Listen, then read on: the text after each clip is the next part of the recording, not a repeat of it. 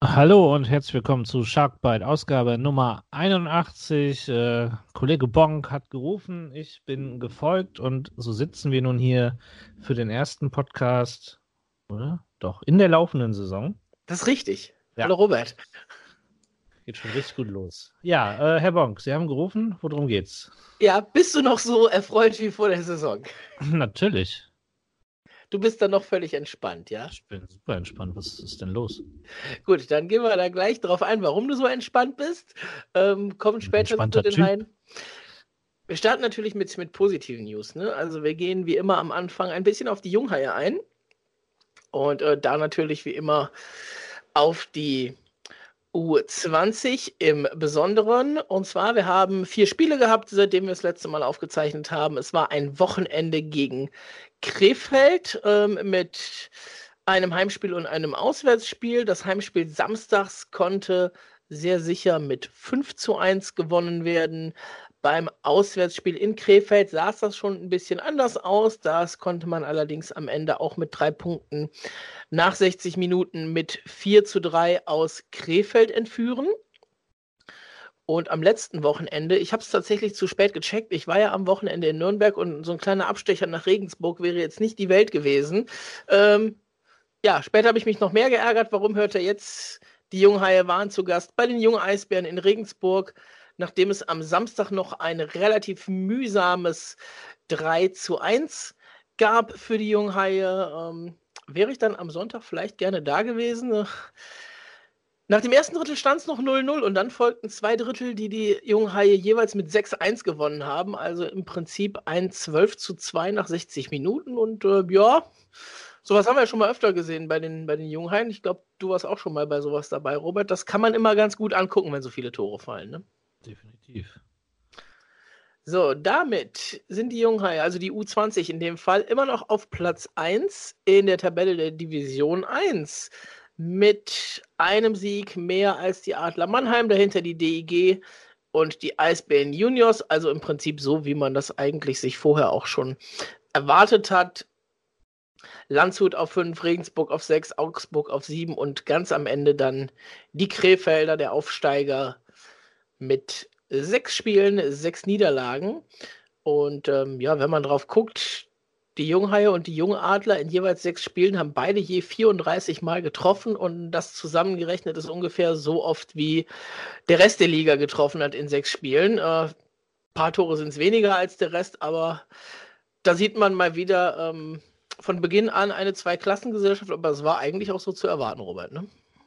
Ja, gut, das ist ja bei der Jugend einfach so. Dann machst du, machst du nicht viel. Das ist ja. halt so muss man auch sehen, dass die, dass die Eisbären noch ihren Topstar an die Profis verloren haben.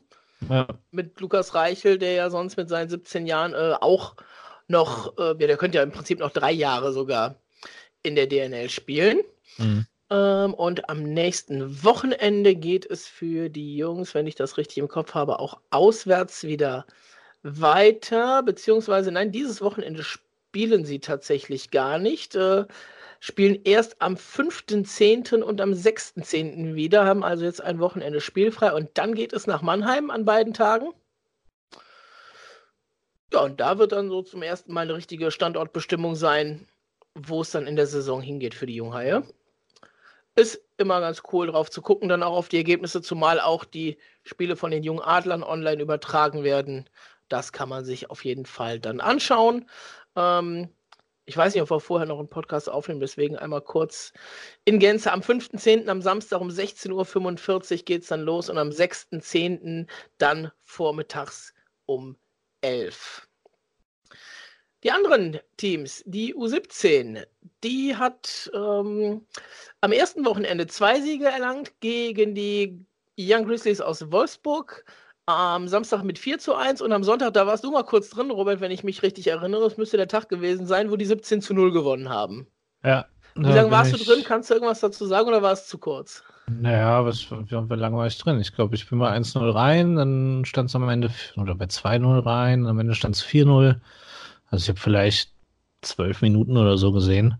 Und da fand ich es jetzt noch gar nicht so eindeutig, dass ich das hätte abzeichnen können. Ich war da relativ äh, überrascht. Ähm, Ja, was da, was da von, vom, oh Gott. Ich hab, wer war der Gegner? Wolfsburg. Wolfsburg. Ich war relativ überrascht, was ein 17 von Wolfsburg da aufs Eis gebracht hat, muss ich gestehen. Genau, also weil man ja immer Wolfsburg sagt, kein Nachwuchs und so weiter und so fort und kaufen sich nur das Zeug zusammen. Äh, das habe ich jetzt nicht gesehen, zumindest nicht im ersten Drittel. Das waren, glaube ich, ein paar Powerplay-Tore. Und äh, ja, vielleicht ist das dann auch einfach schon der Unterschied. Da muss ich mal kurz gucken. Auf der Jungheil-Seite ist die Tabelle nämlich noch nicht aktualisiert. Während ich das aufrufe, die U17 hat natürlich dieses Wochenende auch gespielt. Ähm, zweimal in Krimitschau haben sie ein Wochenendtour gehabt und mit 6 zu 0 und 3 zu 0, also bei beiden Spielen den Kasten sauber gehalten. So, und wenn wir das jetzt tatsächlich auf die Schnelle noch hinkriegen, guck mal auf der DEB-Seite, da ist doch wieder alles richtig. Ähm, ja, vier Spiele, vier Siege als einziges Team in der Nordrunde ungeschlagen nach vier Spielen. Ein überragendes Torfeld von plus 29 Toren, was jetzt äh, mit diesem Sieg gegen Wolfsburg natürlich äh, die Krönung hat. Ansonsten, wenn man bei vier Spiel, äh, bei drei Spielen bei plus 12 wäre auch noch in Ordnung.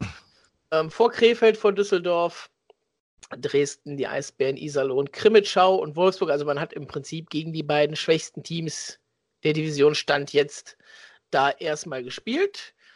Und auch bei den jüngeren Teams da gibt es nur noch schnell die Ergebnisse.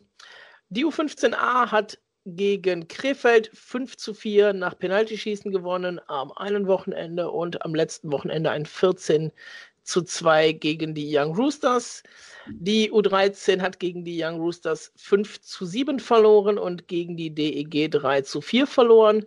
Und die kleineren Teams waren auf Turnieren unterwegs und äh, ja, da gab es ähm, Siege, Niederlagen, allerdings, ähm, jetzt muss ich mal ganz kurz gucken, irgendwo gab es auch einen, einen Turniersieg, wenn ich das richtig im Kopf habe, oder stand irgendwo auf der Startseite schon mit drauf, glaube ich.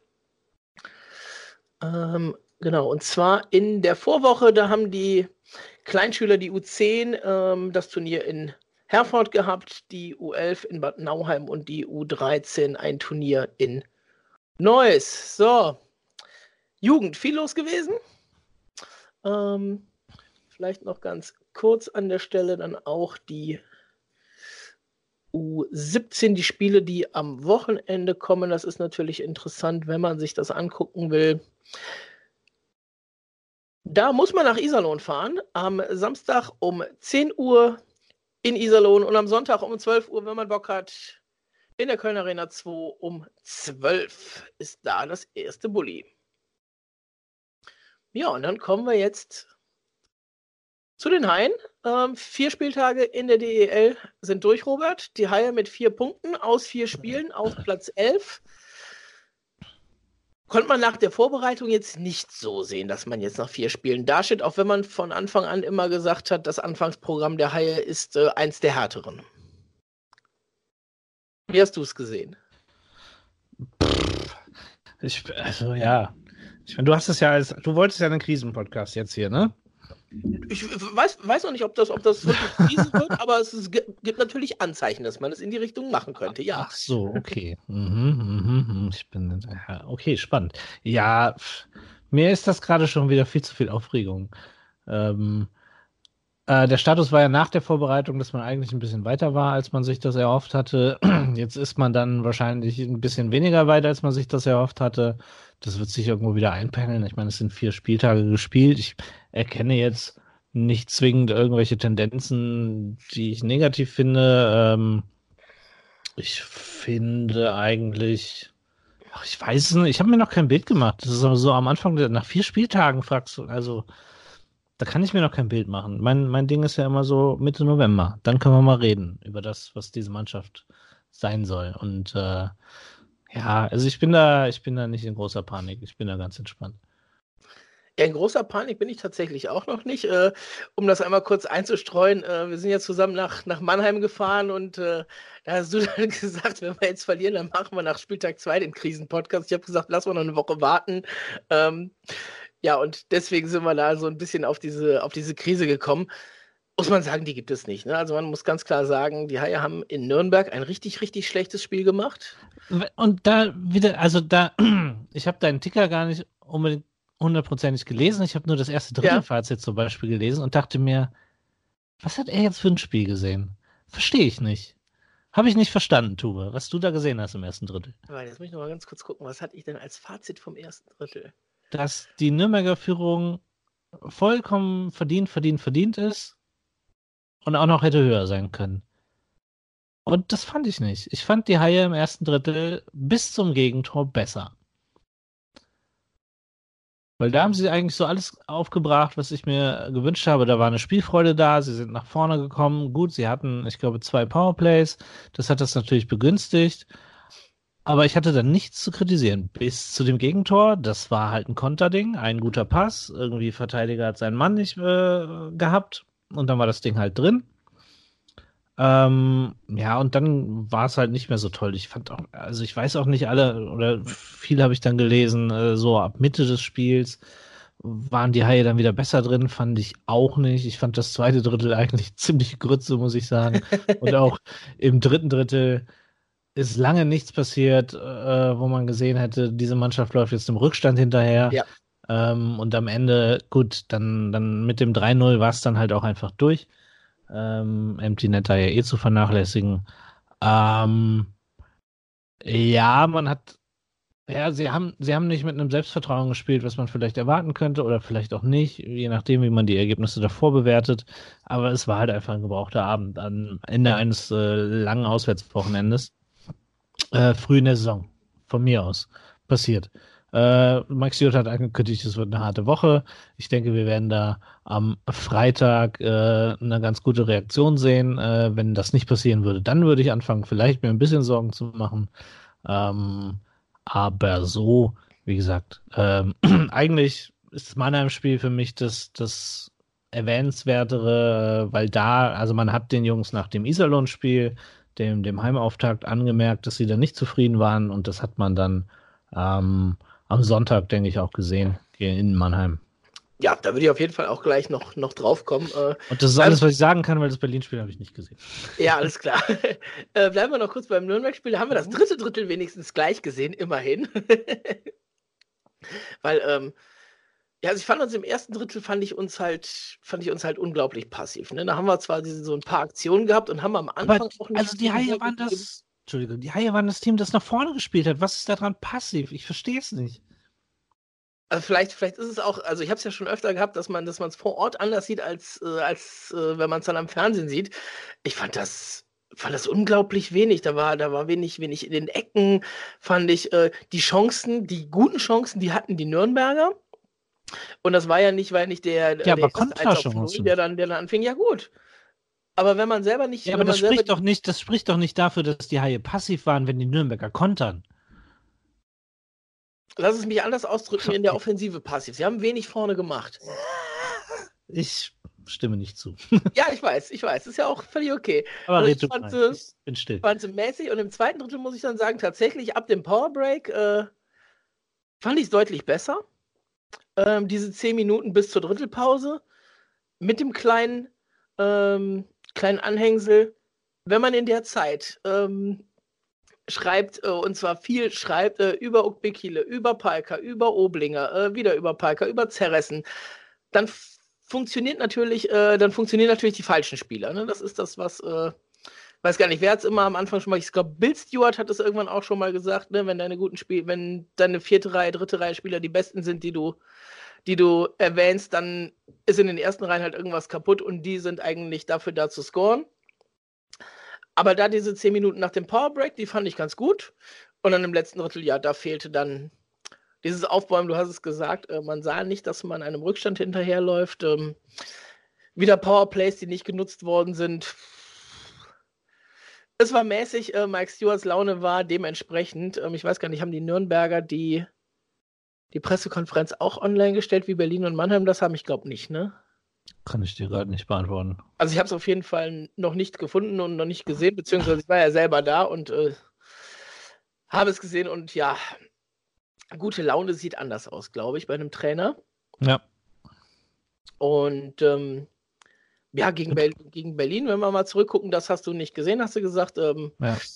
Nach Overtime verloren. Also ich habe ich habe die Tore gesehen und ich habe ja, das Overtime-Tor gesehen und da kann man drüber reden, aber es ist halt ein Overtime-Ding bei 3 gegen 3. Äh, es, wenn das bei 5 gegen 5 so passiert wäre, ja, dann, gewesen, ja. ja, dann wäre es eine Katastrophe, so was passiert. Es war erstaunlich anzusehen und äh, nach dem eineinhalbten Kringel hatte man dann irgendwann das Gefühl, ja gut, das passiert jetzt gleich. Ja. Ähm, ich möchte noch mal gerade, äh, oder möchte, ja, mach, mach ruhig erstmal das Berlin-Spiel gerne. Ja, im Prinzip gibt es da tatsächlich so viel gar nicht zu sagen. Ähm, ich habe da auch viel Negatives gelesen. Ähm, ich selbst fand es gar nicht so schlecht. Am Ende musst du dieses, musst du dieses 2-2 in Unterzahl halt so nicht kassieren, wie du es kassierst. Also das war doch sehr einfach, wie die Berliner da durchgekommen sind und dann in der Overtime ja, wir haben jetzt dreimal Overtime gespielt. Die erste Overtime haben wir die mhm. ganze Zeit in Unterzahl gespielt. Bis zum Tor kann man nicht bewerten. Gegen Mannheim waren wir bis zu unserem Tor, bis zu diesem ersten Angriff in der Overtime unterlegen. Und in Berlin waren wir halt auch völlig unterlegen bei 3 gegen 3. Und das ist eigentlich was, wo ich vor der Saison dachte, ja, bei 3 gegen 3 mit dem, was wir jetzt im Team haben, ey, das kann ganz gut werden. Bis jetzt war es das leider noch nicht. Aber gut, wenn du dann am Ende so ein Tor kassierst, wie du es da kassierst, kann man sich Gedanken darüber machen, war dann allerdings auch wieder ein Punkt, der noch war. Und äh, du willst aufs Mannheim-Spiel, Robert, ne? Nö, nicht zwingend. Ich fand gerade noch den Punkt, den du angesprochen hast, mit den, mit den Spielern, die man dann hervorhebt und äh, ja, die, die dann dementsprechend eben nicht hervorgehoben werden, obwohl das eigentlich ja. ihr Anspruch sein sollte. Das ist ein interessanter Punkt, den ich tatsächlich dann vielleicht auch als erste kleine Tendenz durch die ersten vier Spiele sehe.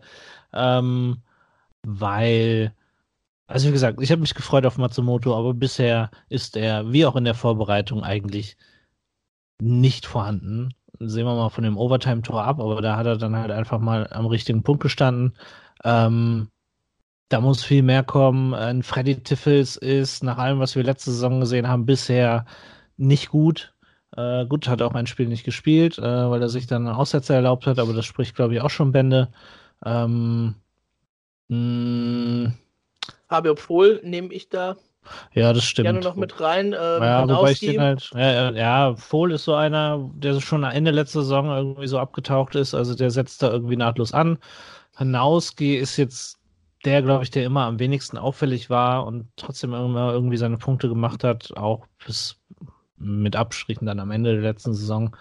Ähm, ja, und ansonsten hast du halt mit Oblinger und Ovira die zwei, die Körper reinbringen, die Physis reinbringen.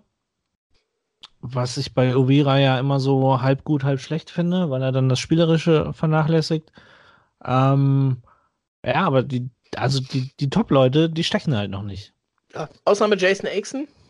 Ja, der ist Vielleicht. natürlich überragend gewesen, die ersten zwei Spiele auf jeden Fall. Berlin weiß ich jetzt, wie gesagt, nicht. Nürnberg hätte, ja, am Anfang, da hat er schon wieder so ein, zwei Szenen gehabt, wo man ihm das Selbstvertrauen angemerkt hat und so eine Leichtigkeit, äh, ja, gegen Ende, wie gesagt, da hat man eigentlich von niemandem mehr irgendwie irgendwas gesehen.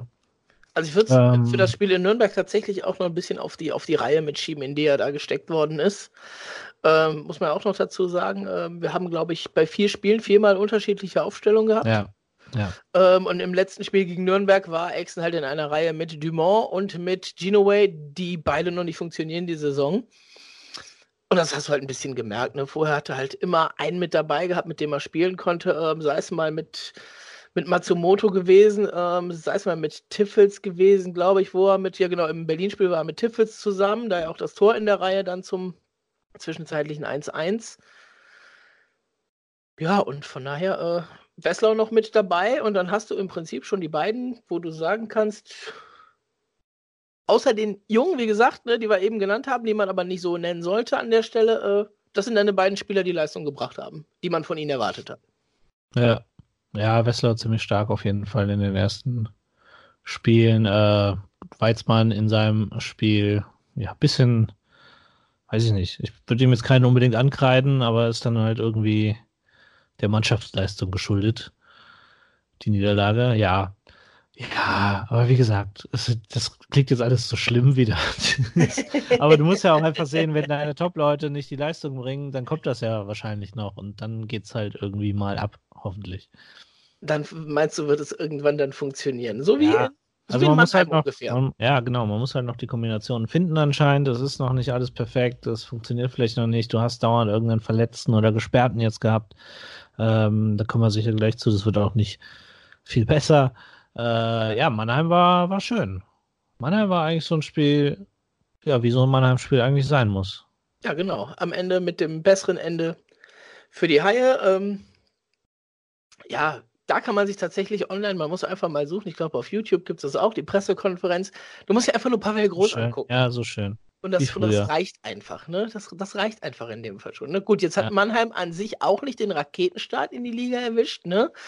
Ähm, ist also auch schwierig einzuordnen, aber ein Sieg gegen Mannheim ist halt ein Sieg gegen Mannheim und der tut immer gut. Absolut egal wie das, wie das ist. Die Mannheimer auch nur auf sieben nach vier Spielen mit sechs Punkten, 12 zu 14 Tore. Wann hat Mannheim in vier Spielen mal 14 Tore letztes Jahr kassiert? Äh, kombiniert vielleicht die vier schlechtesten Spiele, die sie hatten, aber sonst auch nicht. Und von daher, ja, guter Sieg. Erstes Spiel gegen Iserlohn. Wir haben es eben schon gesagt, die waren alle nicht wirklich zufrieden. Ähm, weder, weder Trainerstab noch Spieler. Du warst ja am Ende noch da, warst bei den Interviews noch dabei. Ich glaube, auch da war die Stimmung jetzt nicht ganz so, ganz so überragend, äh, wie man sich das vorher vielleicht vorgestellt hatte, als es hieß, erster Spieltag Spiel gegen Iserlohn. Du hast dir die in der Vorbereitung angeguckt und hast gedacht, ja, vor 17.000, das könnte gut werden. Ja. War es dann halt nicht, ne? Das muss man dann halt äh, sehen. Aber ansonsten, ähm, was haben wir noch in der DL gehabt? Wir haben am ersten Spieltag direkt äh, ein zweistelliges Ergebnis von Ingolstadt gehabt mit 10-4 gegen Schwenning. Ingolstadt, die seitdem keinen kein Fuß mehr auf den Boden kriegen, drei Niederlagen gekriegt haben. Jetzt sogar schon eine negative Tordifferenz haben. Von daher scheint immer alles drin zu sein, wie wir das in den letzten Jahren halt auch in der DEL hatten. Und von daher, äh, sagen wir mal, ohne das jetzt zu hoch zu hängen, es war kein guter Start der Haie. Nö. Aber es hätte auch schlimmer kommen können. Wahrscheinlich, ja. ist, also ich, ja, ich sag's nochmal, also sechs Tore, das sind die wenigsten, die, die ja, ja, geschossenen in der Liga, das wird ja nicht so bleiben. Also da kann jetzt jeder, ich lese das wieder viel zu oft und ich habe und ich habe schon nach dem Nürnberg-Spiel nichts mehr gelesen. ähm, nur so wenig Tore und das ist alles wie immer. Und meine Güte, Leute, habt halt mal ein bisschen Geduld. Das ist jetzt eine neue Mannschaft, ein neuer Trainer, das muss sich einspielen. Das wird schon kommen. Okay, und jetzt komme ich ähm, mit dem nächsten Punkt, den man viel gelesen hat, wo man sich spätestens seit heute Gedanken drüber machen muss. Robert, haben wir einen zu dünnen Kader? Oder ist jetzt der Punkt, wo man einfach sagen muss, äh, man muss die jungen Spieler, die man hat, halt auch einfach mal bringen? Also, was halt, ich habe mir, ich, ich erzähle das jetzt einfach, ich habe mir in, in Mannheim schon den Unmut des Trainers zugezogen, äh, weil ich da, weil ich es gegen Iserlohn verpasst hatte, nach Glötzel zu fragen, der keine Eiszeit bekommen hat. Und dann habe ich ihn in Mannheim gefragt, das hat ihm nicht gefallen, äh, weil Glötzel natürlich auch in Mannheim nicht dabei war und äh, er dann lieber eine Frage nach den anderen fünf U23-Spielern äh, im Kader gehabt hätte. Und ja, sie werden ja eingesetzt. Es ist ja jetzt nicht so. Er scheint da ein bisschen vorsichtiger, das Ganze anzugehen. Ähm, das sollte man ihm, denke ich, auch überlassen. Ähm, ja, als, als vorher, ich weiß nicht. Also, wenn man, ja. Das, also, ne, das ist halt so die Denke. Man hätte gerne, dass ein Glötzel auch mal Eiszeit sieht in seinem ersten Spiel für die Kölner vor einer vollen Arena. Aber das ist genau der Punkt, den er dann angesprochen hat. Es war eine volle Arena und so weiter und so fort. Ähm, ja, Kader zu denn, es wird jetzt natürlich ein bisschen eng. Also wir sprechen es jetzt einfach an. Moritz Müller fällt aus, acht bis zehn Wochen, glaube ich. Ja. Ähm, mit irgendwas am Knie. Und wird morgen operiert am Donnerstag. Und äh, ja, das war, glaube ich, schon der ideale Heilungsverlauf dann mit den acht bis zehn Wochen. Ähm, und dann ist es natürlich hinten, hast du sowieso, ja, hinten ist schwierig. da musst du jetzt natürlich dann gucken, spielt jetzt ein Knipp mehr, weil dauerhaft jetzt die acht bis zehn Wochen mit fünf Verteidigern, das funktioniert nicht. Also das ist, wenn das versucht wird, dann ist es halt schon ja, ein kleines vorprogrammiertes Desaster. Ja, man weiß natürlich nicht, wann Dominik Tiffels zurückkommt. Ähm, ja. Ich habe zumindest noch keine Prognose dazu gesehen. Der wäre ja dann der sechste, der dann über, über kurz oder lang dann wieder diesen, diesen sechsten Spot auffüllt. Ähm, ja, es ist, es ist schwierig. Ne? Also ich habe gerade mal fürs Mannheim-Spiel geguckt und da hätte er natürlich gerne diese Frage danach gehabt, wo ich dann sage, ja gut, ein Palka, ein Köhler und ein Gnipp haben zusammen, sind die auf keine 10 Minuten Eiszeit gekommen. Hm. Wo ich mir dann sage, ja, komm, dann hast du die ja zwischendurch ein, zwei Mal gebracht. Ne? Sieht ein bisschen anders aus bei Colin Ukbekile, der war fünfter Verteidiger, der hat 13 Minuten 29 bekommen. Guckst du dir die anderen Verteidiger an, die haben alle so weit um die 25 Minuten dann gespielt, logischerweise. Weil da waren ja nicht mehr viele da. Ähm, und ein Lucas Dumont halt auch nur 12 Minuten im Prinzip, ne? Während du bei den, bei den zwei Sturmreihen, auf die du guckst, bist du halt deutlich bei über 20 Minuten. Das fällt dann für Reihe 3 und Reihe 4 ab. Äh, hätte sie ihm vielleicht dann auch um die Ohren hauen können. Als er dich danach gefragt hat, hätte sie gesagt, ja, und wie ist das? Nein, aber, aber das dazu, sind halt. Dazu hat die Situation dann überhaupt nicht mehr gepasst. Ja, ich, ich kann das verstehen. Ich hatte in Nürnberg eine ähnliche Erfahrung, Robert. Also von daher äh, kann ich mir gut vorstellen, wie es war und wie du dich gefühlt hast. Nein, alles gut. Ähm, ja, ja, aber wie gesagt, man, man, muss halt jetzt gucken. Ne? Also du hast jetzt, wie gesagt, Stand jetzt fünf plus zwei Verteidiger. Ne? Also einer äh, bei der U20, einer in Bad Nauheim. Und du hast halt im Sturm deine festen zwei mit Palker und mit Köhler ähm, für den Zwölfersturm und mit Best und Marcel Müller. Da halt auch zwei, die noch ausfallen. Bei Best, lass mich überlegen, das ist jetzt knapp zwei Wochen her, gesagt war vier bis sechs Wochen. Ja, der wird so Mitte Oktober, denke ich, wieder dabei sein. Marcel Müller pff, steht in den Sternen. Ähm, ich habe letztens von einer Trainingsbeobachtung gehört, es sieht besser aus als zu Saisonbeginn. Was das heißen mag, muss man mal sehen. In den Playoffs hieß es schon mal, er spielt bald wieder. Ähm, gekommen ist damals ja auch nichts. Und von daher, ähm, das ist schwierig, natürlich. Klar, im Sturm stehen auch noch ein paar, paar Jungs dahinter. Ähm, aber wir haben auch schon in Mannheim ähm, mit sechs Verteidigern, mit Knüpp als sechsten Verteidiger und mit elf Stürmern gespielt, ne? Ja.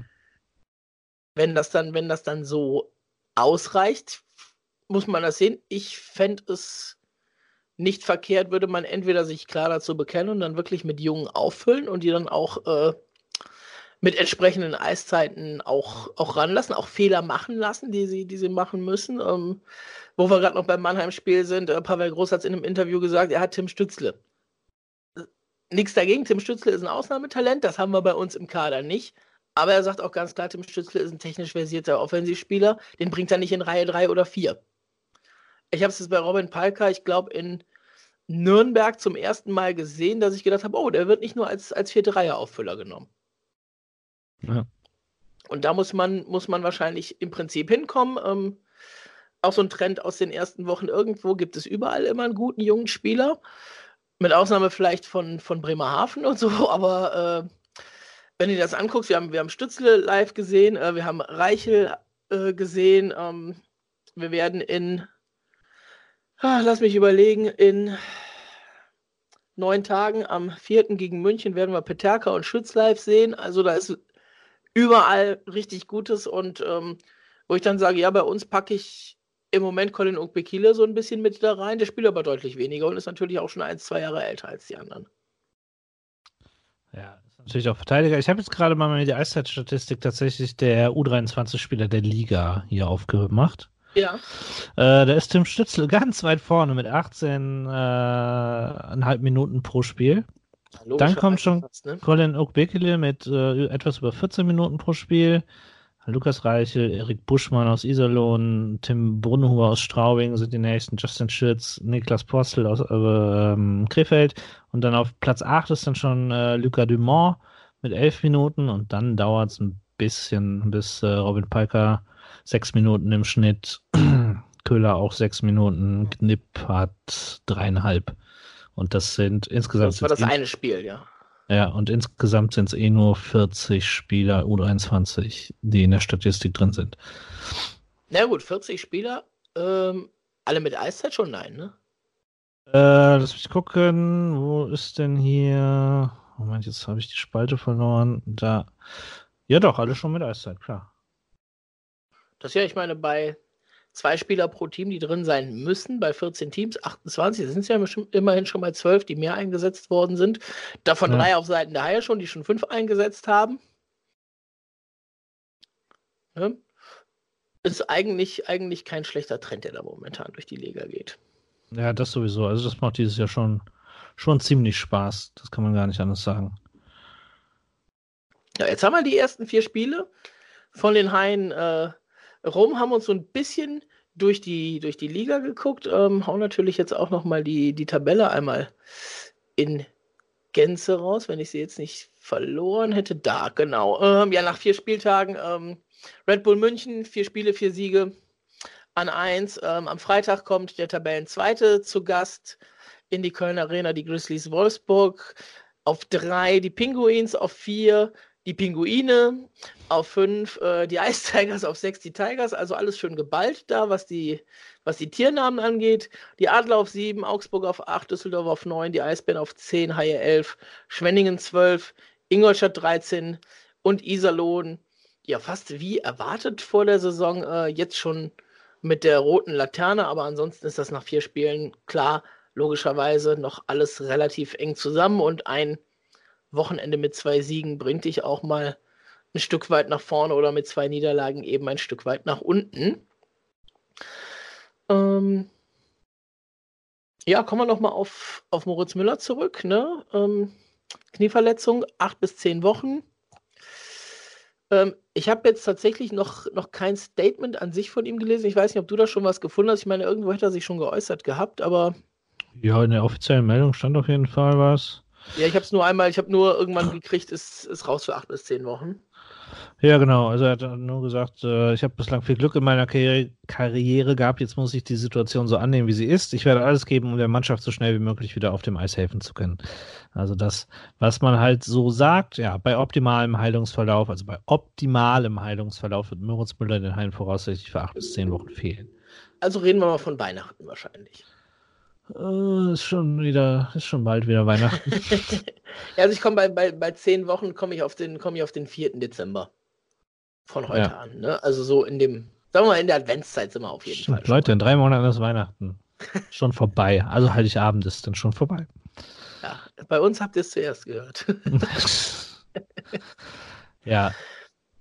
Ja, aber äh, kommen wir nochmal drauf zurück. Wir haben ja letztes Mal noch gesprochen über, über Deutsche, die noch auf dem Markt sind. Hm. Ähm, aber wir haben keine Verteidiger genannt. Ne? Also ich glaube, da ist echt so eine, so eine Lücke. Ne? Der Verteidigermarkt wurde im Sommer sowieso als sehr, sehr schwierig beschrieben. Ähm, und von daher, ja, mal schauen. Also das, das, wird nicht einfach, wenn man da jetzt wirklich schon Ersatz holen will. Also man wird natürlich äh, wissen, wie es um Dominik Tiffels steht und ob das die Option ist, aber du wirst wahrscheinlich noch ein bisschen warten müssen, bis er kommt und ob er dann direkt, ja, über Eiszeit fressen kann er eigentlich. Ähm, ob in dem Maße wie Moritz Müller ist dann die andere Frage. Ähm, ja, kann man drüber nachdenken. Ja, aber wie gesagt, ne, welcher, welcher Name müsste ja, sollte ja jemand mit, mit deutschem Pass wenigstens sein, ne? Also ich habe jetzt heute, heute zum Beispiel, äh, hat, mir, hat mir der Olli direkt geschrieben, Austin Baldeiski ist noch frei, wo ich nur zurückgeschrieben habe, ja, der liegt aber in Kanada und denkt gerade an alles, aber nicht an Eishockey. Ach ja. So einer, oh. so einer, dem, dem, es müsste ja schon jemand sein, der schon halbwegs im Training ist, der dir direkt weiterhelfen kann. Ja, gut. Ja, ja wird dann schwierig. Ne, also worauf ich hinaus will, eigentlich hast du momentan da, wenn du nicht sagst, du willst die zehnte Lizenz irgendwie ziehen, dann äh, ist der Markt da gerade relativ leer. Ne? Es sei denn, Absolut. du machst das, was Düsseldorf äh, gerade heute, glaube ich, gemacht hat. Ja. Die haben jetzt noch einen neuen Verletzten mit Leon Niederberger sagen. gehabt, haben sich Charlie Janke jetzt aus Berlin geliehen bis zum Deutschland Cup erstmal. Ja. Und das ist ja auch so ein Ding, was in der Liga momentan umgeht. Ähm, gesehen haben wir Andreas Eder in Nürnberg, der ist da ausgeliehen von Red Bull München, äh, auch erstmal bis Jahresende. Meine ich in dem Fall nicht nur bis zum Cup. Und da könnte man im Zweifel auch mal gucken, aber es, wie gesagt, es muss auch einer sein, der dich als Kölner Haie dann ein bisschen was weiterbringt. Worauf ich eigentlich hinaus wollte, es würde vielleicht Sinn machen, aber die Möglichkeit sehe ich momentan nicht. Ja, sieht schwierig aus. Muss man einfach so sehen. Also mir fällt spontan kein Deutscher ein. Das muss nichts heißen, aber ich, ja, die sind dann halt auch viel gefragt. Du kannst vielleicht mal irgendwo in Liga 2 gucken, aber das äh, wird dann wahrscheinlich auch nicht ganz billig. Ähm, ja, und dann wird es halt schwer. Und dann, äh, ja, bist du vielleicht dann doch am Ende gezwungen, äh, den Jungen vielleicht doch ein paar Minuten mehr zu geben. Im Sturm haben wir schon letztes Mal gesagt, äh, haben wir, hätte ich jetzt partout direkt wieder drei Namen, äh, die wir letztes Mal auch schon gesagt haben, wo man sagen kann, ja, den kann man eigentlich verpflichten. Äh, bringt zwar im Zweifel nicht ganz so viel, wie man gerne hätte, aber dann hat man wieder ein bisschen, bisschen Masse da. Was hat man letztes Mal gesagt? Oppenheimer, King und Schütz. Mhm. Ne, die alle noch zu haben sind. Da ist es ein bisschen, bisschen einfacher auf jeden Fall als auf der Verteidigerposition. Ähm, jetzt gucke ich gerade, ist sonst noch was großartig passiert bei den Haien diese Woche, Robert? Eigentlich nicht, ne? Ja, es gibt eine Urteiländerung für das Heimspiel gegen Krefeld am 24.11., was die Haie in ihrem tollen äh, Kalender selber noch nicht geändert haben, aber die Info ist raus. Und man kann ja diesen Kalender dann nicht mehr editieren. Ich glaube, ich muss da mal eine E-Mail raus, ja. Äh, was habe ich hier noch aufgemacht? Ja, es ist einfach äh, für die, die es noch nicht mitbekommen haben, am 24. 11. Es ist Toten Sonntag, das heißt in NRW kein Spiel fängt vor 18 Uhr an. Ähm, Iserlohn ist da, glaube ich, auch betroffen an dem Tag. Ähm, ja, von daher Uhrzeitverlegung von 16.30 auf 18 Uhr. War vielleicht auch einfach nicht clever, das direkt auf 16.30 zu setzen. Sowas weiß man doch. Ja, eigentlich sollte man sowas wissen. Das stimmt. Ähm, Apropos Wissen, weißt du, was ein Donegal-Design ist?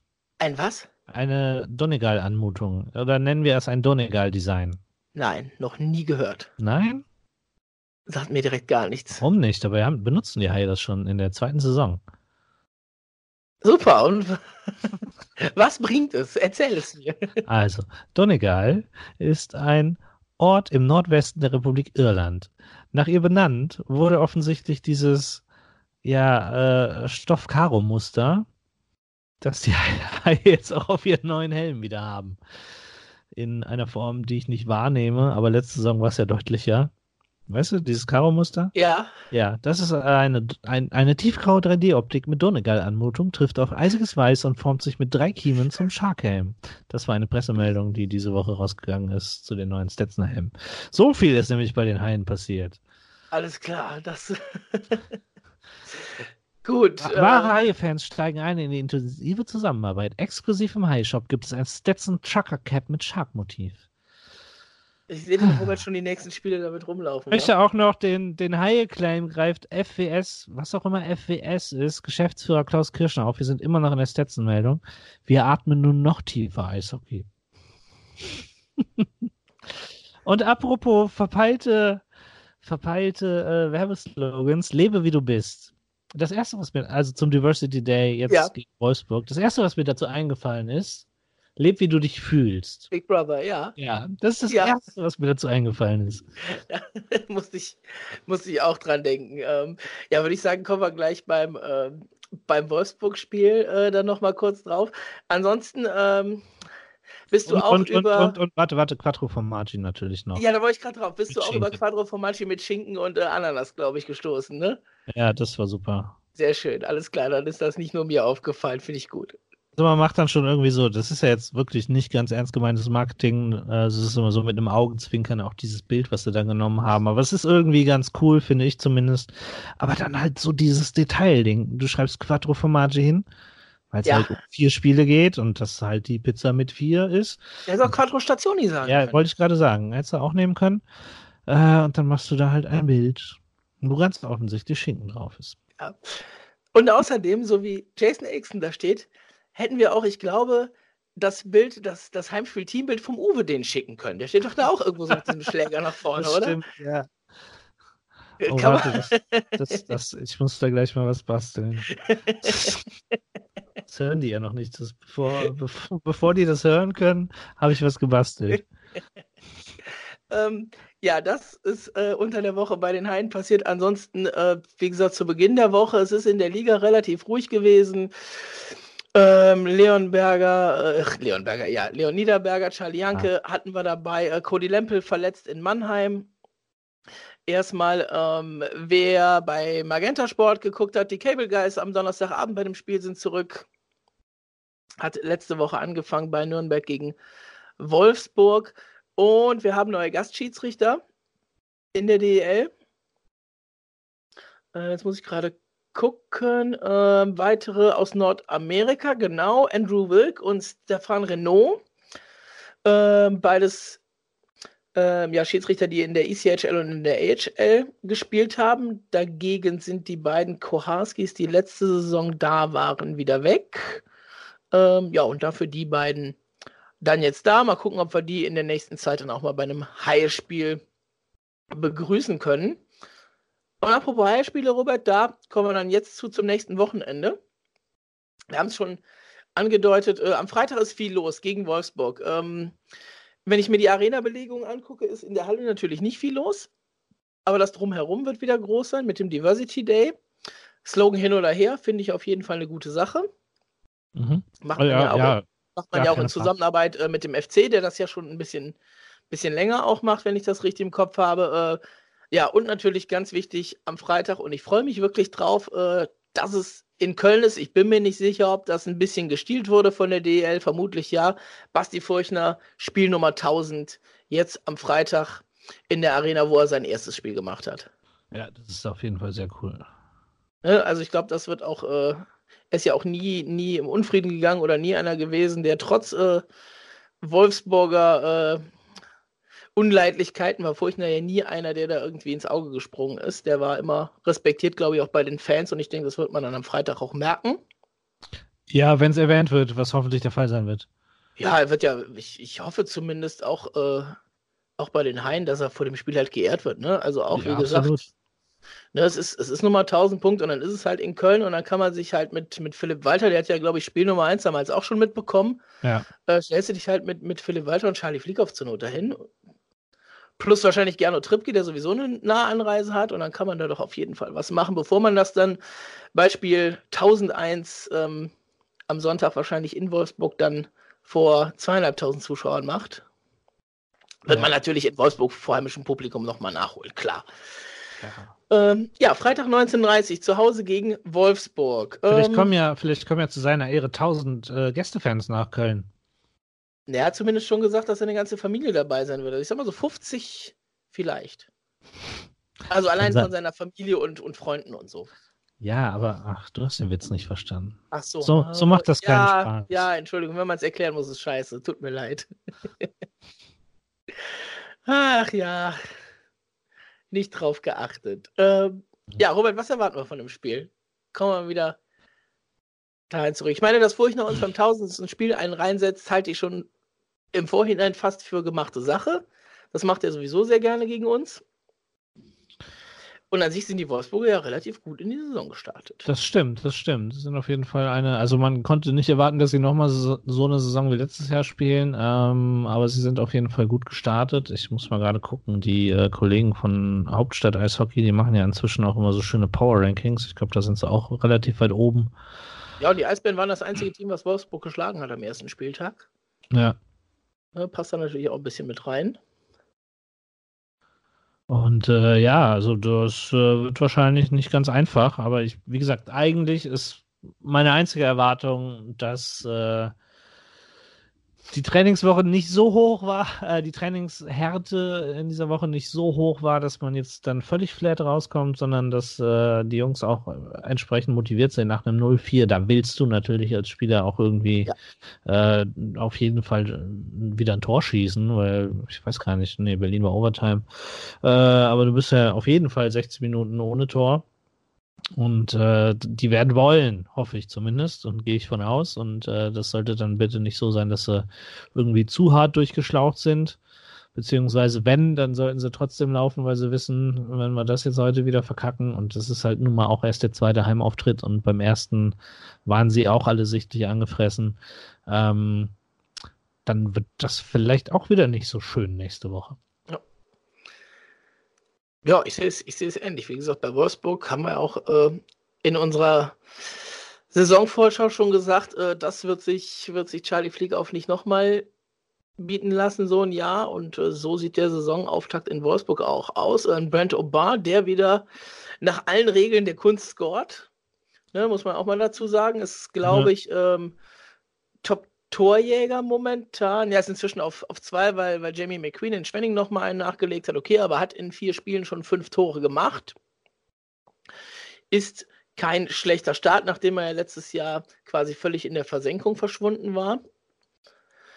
Und dann als zweites, wenn wir jetzt Wolfsburg mal hinten überkippen lassen, sind wir schon zwei Tage weiter. Dann geht es am Sonntag nach Straubing. Stopp, stopp, stopp, stopp, stopp, stopp, stopp. Du willst noch nicht hinten überkippen lassen, okay? Nee, ich will noch gerade, wo ich es gerade sehe, ich habe es fast schon wieder vergessen, aber man muss natürlich auch nochmal, wenn wir jetzt schon über die äh, Meilensteine der äh, Gegnerspieler reden mit Furchtner, dann bitte auch mal Felix Brückmann erwähnt haben, ähm, der am Sonntag sein, sein Comeback hatte nach langer Verletzung und direkt einen Shutout hatte und äh, du hast wahrscheinlich auch das Interview gesehen danach, äh, was er bei Magenta geführt hat, ähm, wo dann die ganze Mannschaft nochmal zurückgekommen ist und das gecrashed hat sozusagen, weil sie sich alle sehr gefreut haben für ihn.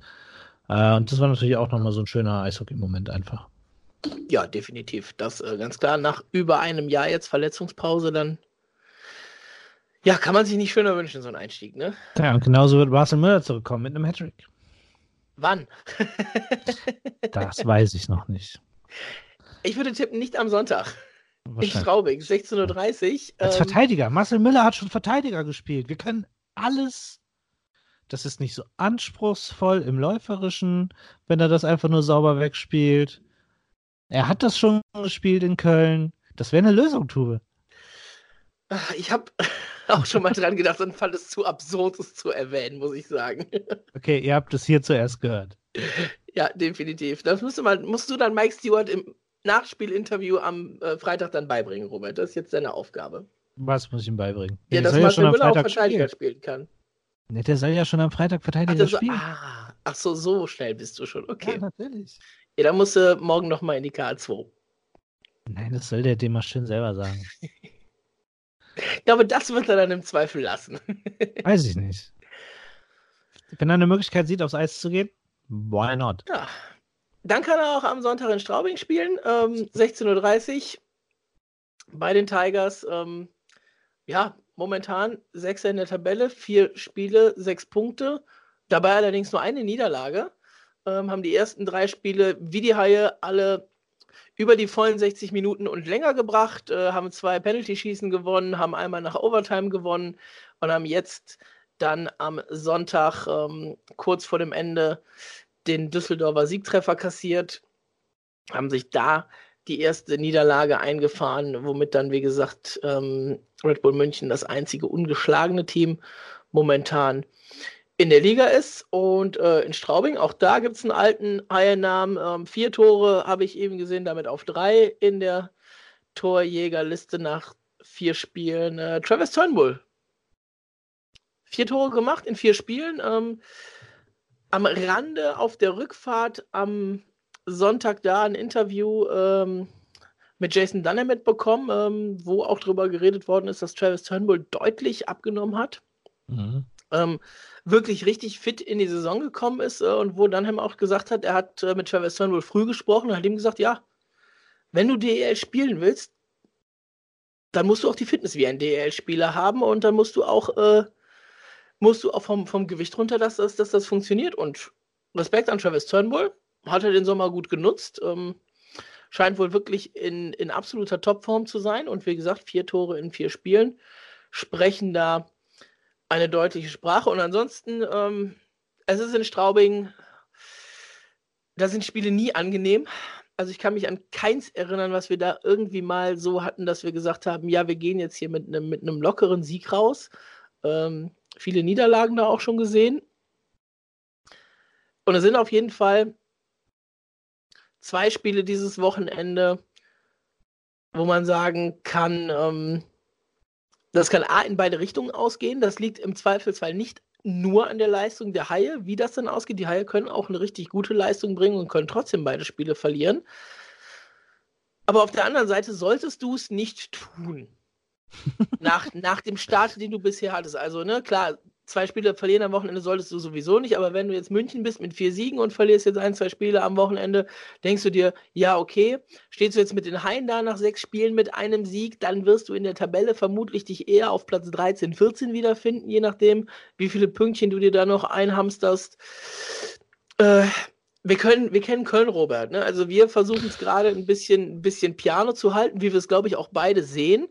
Ähm, auch wenn wir das Spiel gegen Nürnberg ein bisschen, bisschen unterschiedlich gesehen haben, aber sind wir ja doch in der Richtung relativ gleich, dass es nicht gut ist, aber nach vier Spielen ist es noch kein Grund, jetzt hier, äh, jetzt hier den Teufel an die Wand zu malen.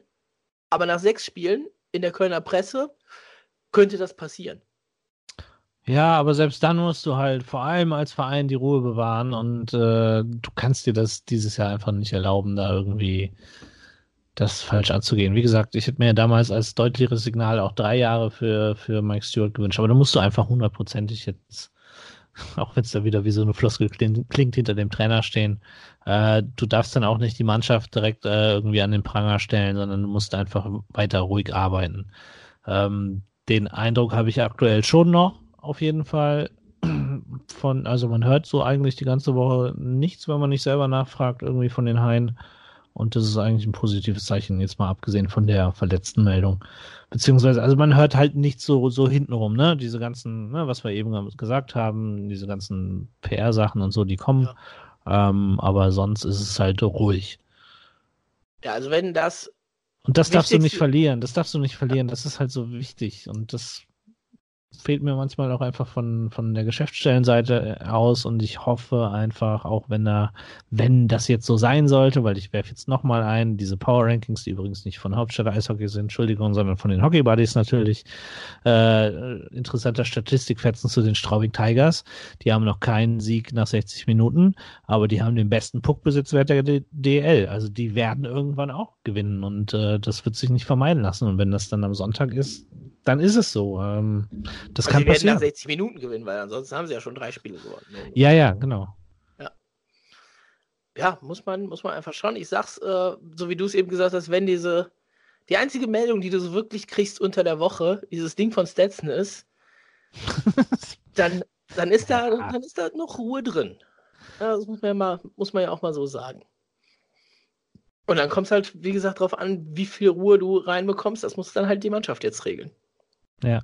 Ja, und die muss man halt auch in Ruhe machen lassen. Also ja. muss man, und das, wie gesagt, das ist in Köln nicht einfach. Und ich weiß auch nicht zum Beispiel, wie viel von dem, von diesem Sonntagsgespräch mit Mike Stewart vielleicht auch dem geschuldet ist, dass er vielleicht sehr viel gewarnt wurde vor der Kölner Presse und ich jetzt in der Vorbereitung dieses Jahr nicht so viel dabei war und das äh, ja, wie gesagt, dem Heimspiel das, das zweite Aufeinander oder das dritte Aufeinandertreffen von uns beiden war und wir uns auch noch nicht wirklich kennen. Also das ist dann halt auch so ein Ding, ne? Er fasst das dann vielleicht irgendwie als irgendwas auf, was man ihm, wo man ihm dann irgendwie einen Strick draus drehen will. Und äh, ja, ist dann einfach doof gelaufen.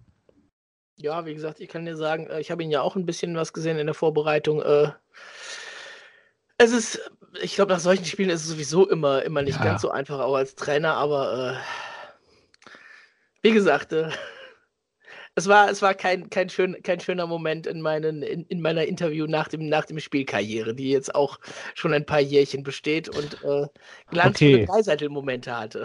Stopp, Einordnung. War es schlimmer oder nicht so schlimm wie Patrick Hager? Äh.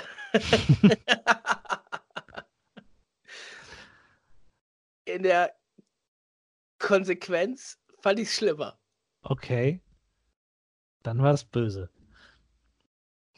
Ja, ich weiß, weiß gar nicht, haben wir das irgendwann mal, irgendwann mal aufgedeckt? Nee, ne? Bestimmt. Doch, doch, meine ich, haben wir gemacht, ja, ja. Für alle, die es noch nicht gehört haben, äh, mir hat Patrick Hager nach einem äh, Spiel in München, als er noch Heilspieler war, ähm, mal on air im Interview äh, schwere Ahnungslosigkeit vorgeworfen. Ähm, das habe ich allerdings tatsächlich äh, geschluckt, weil ich daraufhin nämlich genau die Antwort bekommen habe, die ich ihm eigentlich entlocken wollte, was er so gar nicht gemerkt hat, fand ich das dann doch im Nachgang etwas, etwas amüsant. Aber wie gesagt, das jetzt am, am Sonntag war, war nicht amüsant, Robert. Okay, gut. Ja, Robert, wir sind schon wieder äh, fast eine Stunde durch. Ähm, da bleibt uns nicht mehr viel zu sagen, außer es geht am Wochenende wieder um sechs Punkte. Wir werden Live-Ticker machen. Ihr könnt beim Live-Ticker dabei sein indem ihr einfach in den sozialen Medien, vornehmlich bei Twitter und bei Instagram, weil es bei Facebook dann doch immer ein bisschen schwierig ist, das Ganze rauszuziehen, ähm, einfach den Hashtag HighLife benutzt. Das funktioniert ähm, nach Startschwierigkeiten am ersten Wochenende, jetzt am zweiten Wochenende hat das auch schon ein bisschen besser funktioniert und ich glaube, je öfter man das sagt und schreibt, wird das auch noch ein bisschen besser funktionieren. Also da kommen auch ganz passable Sachen zum, schon mal zustande. Und ähm, Der Robert hat noch die ehrenvolle Aufgabe, für den, für den Uwe noch einen äh, Twitter-Account anzulegen, habe ich gehört. Für welchen Uwe? Für unseren, damit wir äh, seine, seine geistreichen Sprüche auch einbinden können. Der hat doch einen Twitter-Account. Der hat? weiß nur seinen Kennwort nicht mehr. Ach so, ja gut. Dann musst du den mal hacken und das rausfinden. Ja, bestimmt. Ja, macht mal mit. Schauen. Es macht uns Spaß, es macht euch vielleicht auch äh, ein bisschen Spaß, dann dabei zu sein und das zu lesen. Wie gesagt, Bilder, Text, das funktioniert soweit alles. Könnt ihr euch gerne angucken in den letzten Tickern von den letzten Spielen. Die haben wir natürlich auch alle so noch auf der Homepage. Ja, und dann auf ins Sechs-Punkte-Wochenende, Robert, würde ich sagen, ne? Und zu ordentlichen Interviews. Ja, schauen wir mal, was dieses Wochenende da so möglich ist. Wir sehen uns am Freitag. Ihr könnt uns vorher schon hören. Ähm, haben jetzt Mittwochabend. Das Ding sollte irgendwo am Donnerstagvormittag spätestens bei euch in den Podcast-Apps sein. Hört rein vor dem Spiel und dann schauen wir, wann wir uns das nächste Mal hören. Robert, mach's gut. Danke dir. Ciao. Bis dann. Ciao.